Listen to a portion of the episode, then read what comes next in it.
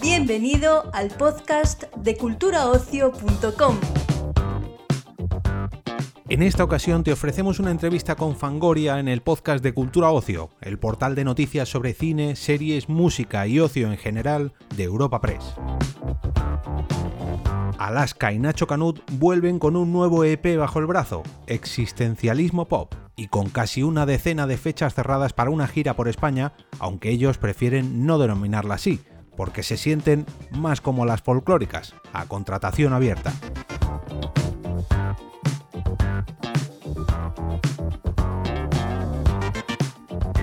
Nuestro compañero de la sección de cultura de Europa Press, Eduardo Blanco, tuvo el placer de charlar con ellos sobre este lanzamiento.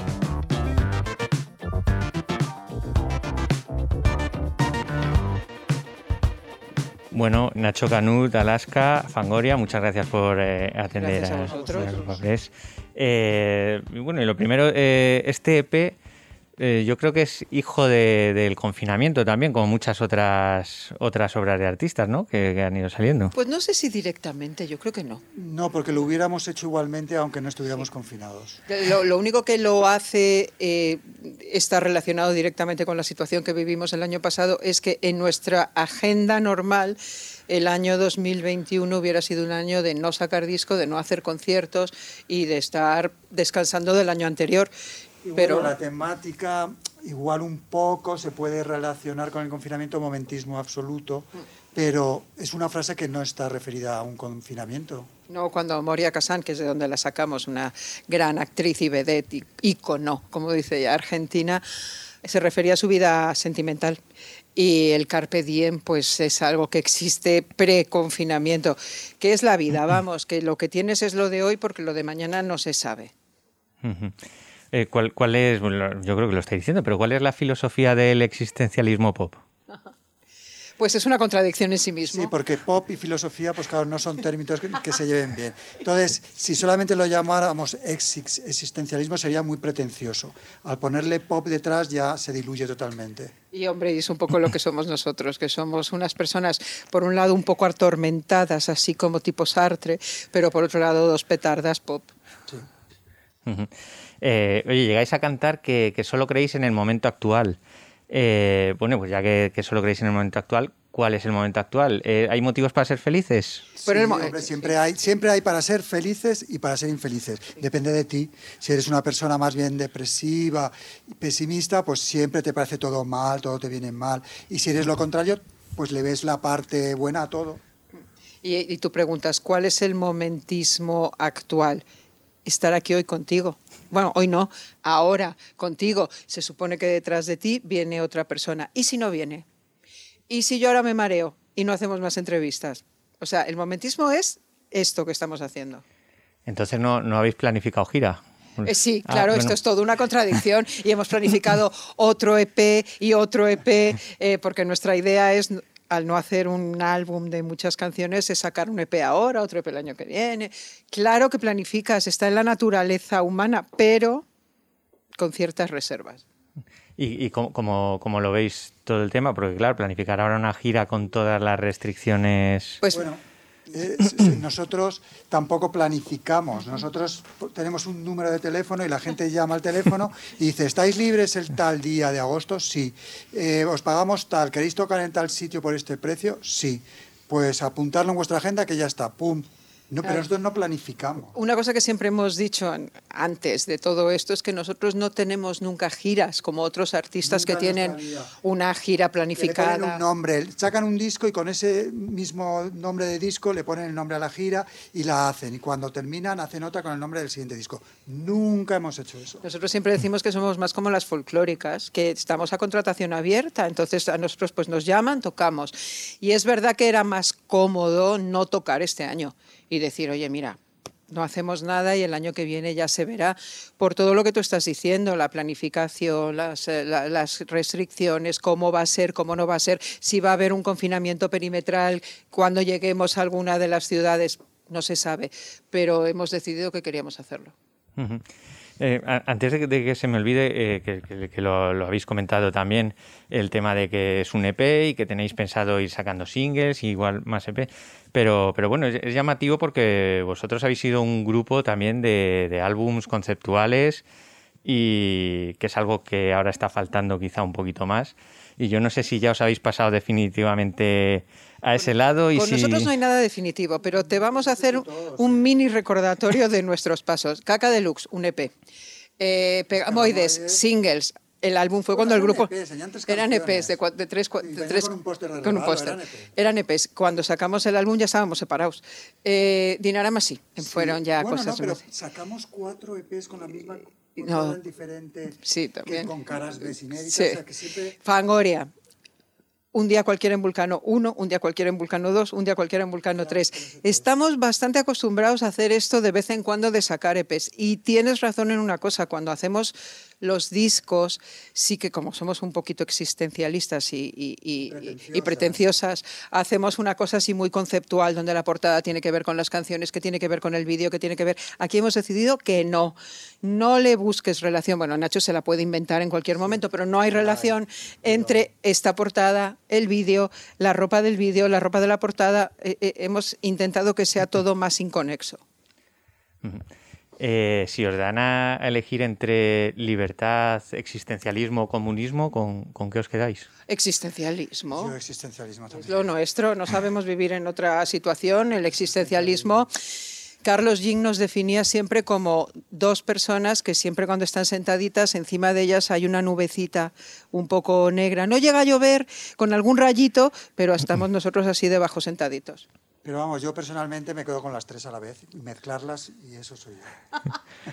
Sí, porque bueno, dejar el comunismo puede ser, pero la libertad, dejarla un poquito más abajo, tiene, algo de existencialismo. Sí, sí, sí. La libertad es individual en, en, un momento dado. Independientemente de lo que te ofrezca el mundo, la libertad es individual, entonces puedes ser perfectamente libre eligiendo el existencialismo. Y responsabilizándote de lo que es ser libre. Exactamente, que es muy existencialista, porque el existencialista se cuestiona todo el rato, no es, no es ni victimista, ni le echa la culpa a la sociedad, no, es él. Es la vida, la muerte. Sí. Volviendo al, tema de, las giras y un poco de, la pandemia, sí que es verdad que, ha habido críticas de, desde el sector musical sobre todo a cómo se está haciendo toda la, la gestión, mucha gente se siente abandonada, en especial más en los técnicos también. Eh, no sé vosotros cómo, cómo, lo estáis viendo y si os ha decepcionado un poco cómo, cómo se ha llevado todo esto desde... es que nunca esperamos nada de nadie. nadie, nos dé nada, entonces no... Eh, y, creo que, a ver, nosotros vivimos en este sector pero creo que cualquiera que sea... Que es así nuestra no, y, y, cualquiera que sea, nosotros somos autónomos y además artistas, y todo eso se puede aplicar. El que es ingeniero de sonido es autónomo, ingeniero de sonido. El que es camarero es autónomo y además camarero. O sea, se complica porque la situación del autónomo es muy cruda, eh, pero mm, en todos los sectores. Siempre hemos estado así, siempre hemos dependido del éxito de nuestra siguiente canción. Si nuestra siguiente canción no tiene éxito, ya no tendremos conciertos, ya no tendremos, ya, a no ser que hayamos ahorrado. bueno, pero siempre nos hemos buscado la vida. Cuando no, nos, cuando no nos llamaba nadie, éramos disjockeys. Cuando no hemos hecho otras cosas. No, yo fíjate que eso siempre lo pensé. Bueno, a las malas, a las malas, puedo ser disjockey. Pues ya no. Bueno, eh, estamos hablando del existencialismo, del momentismo, ¿no? que, que, son ismos. ¿Sería muy descabellado pensar eh, que Fangoria puede sacar un disco de feminismo pop? Es descabellado. Feminismo. No, ah, pues sí, eso somos. Feminismo, somos. Ah. Por supuesto, feminismo pop, sí. Pero era feminismo pop. Bueno, se podría hacer un disco con Araquis, con Araquis. desde luego todo se puede hacer. Mira, cuando le pones pop, al, adjetivo ya todo es mucho más fácil. Se podría totalmente. Hemos actuado en conciertos con las Guerrilla Girls, que son unas eh, adelantadas en el concepto. con las Chicks on Speed, que Con las Chicks on Speed. O sea que sí, hemos estado en exposiciones de ese tema. Sí, mm, Con Arakis como comisario. hemos estado y esas son muy feministas, sí. O sea que. Podría totalmente, ¿por, ¿por qué no? todo se puede, todos los sismos eran de Gómez de la Serna, ¿no? los, sismos. Es maravilloso. Todos los sismos se pueden aplicar a todo. Bueno, ya, sabéis que, ahora se habla mucho que se está viviendo un momento de polarización, pero sobre todo política, pero Bueno, ya, ya que, que os he hecho esta pregunta, pues Somos Géminis. Géminis son los opuestos polarizados en una misma persona. ¿Qué te podemos decir? Pero nos llama, nos llama más la atención eh, esa polarización de la que tanto no se habla con otros temas, como por ejemplo el, el feminismo, donde parece que, que si no estás a favor de una corriente... Pero ¿sabes lo que da, esa polarización? Estar pendiente de Instagram y de, y de Twitter. Si tú no estás, la gente que no, no tiene ni Twitter, ni Facebook, ni Instagram, no sabe que existe la polarización. En el Lo día a digo en día, en el serio. cara a cara, la gente no está tan polarizada. Si yo ahora voy a, cenar- a comer con mi familia, ahí, si hablamos de política, hay uno de cada cosa. Y nunca nos hemos peleado. Pues no, no, es que eso yo creo que es más de las redes. En las redes, al ser anónimas, sí que, sí que tiendes más al insulto y al ponerte o lo mío o lo de nadie. Pero con una persona de carne y hueso, no te peleas porque... porque Siempre hay un entendimiento, siempre puede haber un entendimiento. Eh, ¿Fangoria tiene redes sociales? Que no- Eh, Instagram. este, ¿Y eh, la manejáis vosotros? Sí, claro. ¿Quién no? Si no, ¿quién? Sí, sí, No no, sé, no sé. Bueno, es- Hay- dices hay- que- A ver, hay cosas, hay profesiones que están, o sea, son súper respetables. El estilista, el que te lleva a las redes sociales, pero no entendemos ¿Pero ¿Cómo te va a llevar a ti alguien? Pues- ¿A tus redes sociales? ¿Tu- tu red Pues no social lo eres tú? Pues no lo entiendo, pero es así. Pues yo tampoco lo entiendo. porque- Pues, pues, pues Bueno, es así. hay para todo. Pero enti- entiendo que estáis en Instagram y no en Twitter, por ejemplo, porque No, es precisamente. No, porque tema no, nos interesa A mí no. adoctrinar a nadie. Claro, Twitter es para como si, si fuera un podio. Tú Sí. hablas a la... Yo no soy quien para mandarle frases a nadie. De hecho, que- nos hicimos de Instagram cuando en Twitter todavía no se admitía imagen. Entonces estaba, ahí estaba más polarizado. Es decir, Instagram era imagen y Twitter era el No, discurso. yo sería incapaz de mandar un discurso a alguien como si yo fuera el Papa y le mando a Además, eh, mira, ahí, ahí fuimos entre la palabra y la imagen que elegimos, la imagen. la imagen. Una imagen vale más que mil palabras. Ya lo dice una canción nuestra que es geometría polisentimental.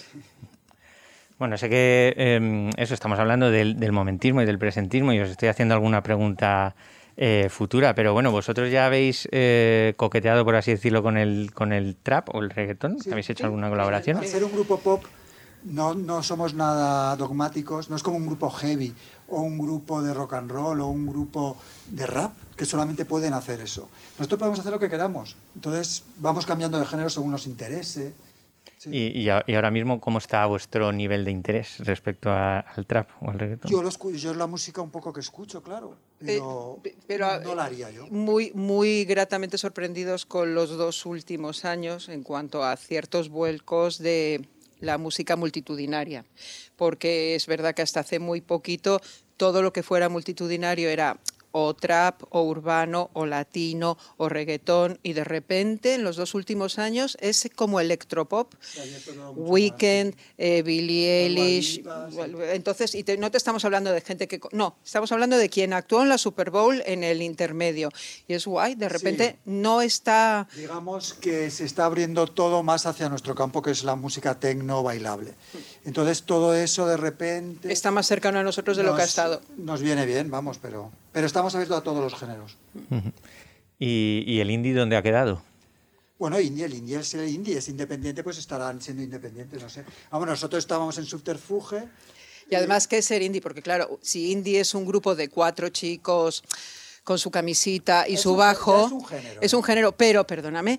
Hidrogenes, más indies que hidrogenes y son lo contrario a todo eso. Ya, pero Por favor. ya es, es que el indie también ha quedado como el punk, así, que son gen- como géneros artísticos que no se entienden muy bien, porque el punk sí que está más definido, pero el indie no está tan definido. Hombre, sí está definido. La gente cuando piensa en indie piensa en festival y en un grupo de cuatro tíos que ni siquiera son demasiado jóvenes y que tocan guitarra, bajo y batería. Y no es verdad, porque existen muchos dúos de pop, como Chico y Chica, como Pero no Hidrogenes. indies. Pero son indies, son independientes, sí. claro. Pero Entonces, una cosa es el género indie. es verdad. Es como el tecnopop, es claro, verdad. y- Tienes razón.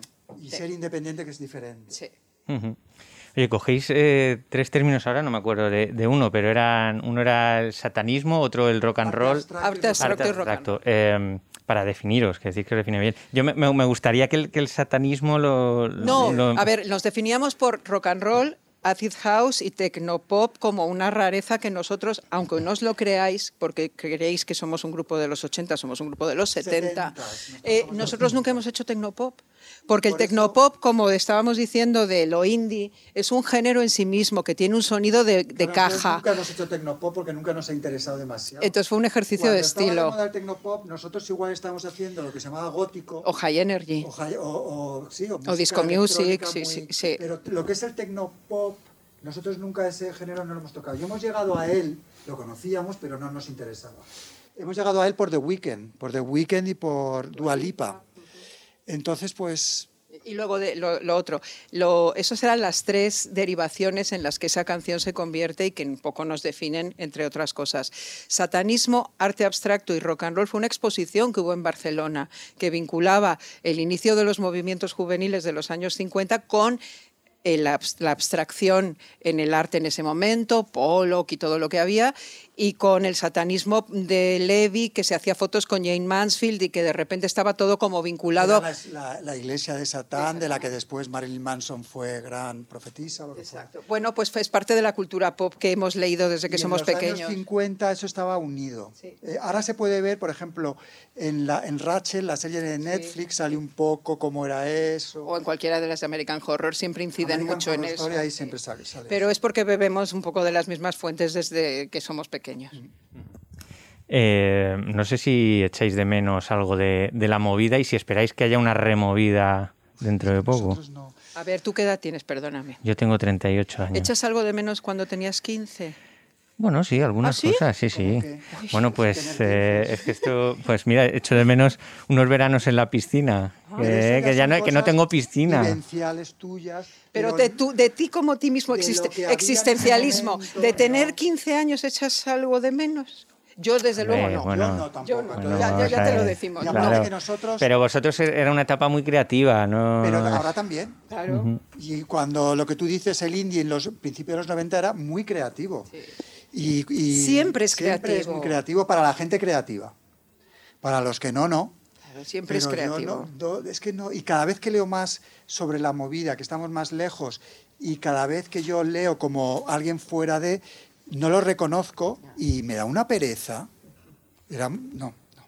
Menos mal que nosotros somos de los setentas. Entonces nosotros somos premovidas. Cuando nosotros estábamos con Caca Deluxe, que de ahí salió Radio Futura, Paraíso, todos los grupos salieron de ese, no existía la movida. Estábamos en otra. Y de repente nos dijeron, nos dijeron esto sois la movida. Nosotros, no, perdonad, no, somos. Sí que lo soy, sí que lo soy. Bueno, pues a ver. Pero es algo que te dicen. Pero no echamos de menos, desde luego. Ujú. Eh, como os definís también como un grupo orgullosamente pop, y a veces el pop se identifica con, con la frivolidad. Yo no sé. Totalmente, sí. Eh, pero ¿qué os parece también eh, esa corriente que, que- que pide que haya más compromiso social en las letras del pop? corriente, es una corriente. Entonces, afortunadamente, a día de hoy tú puedes elegir en qué corriente te pones. Nosotros estamos en la corriente frívola. Es más, pero respetamos. No, y te puedes, es más, puedes, es que no, no son cajones estanco. No, Me parece perfecto que alguien quiera hacer disco Como music artista, con... vida yo en mi vida privada tengo otros comportamientos que no tengo como artista. Yo soy- estoy comprometido con cosas políticas y sociales en mi vida privada. Pero lo que no voy a hacer es como artista, yo estoy... No, eso pertenece a mi vida privada y en mi vida privada... Pero hay, artistas que deciden hacer de su carrera algo...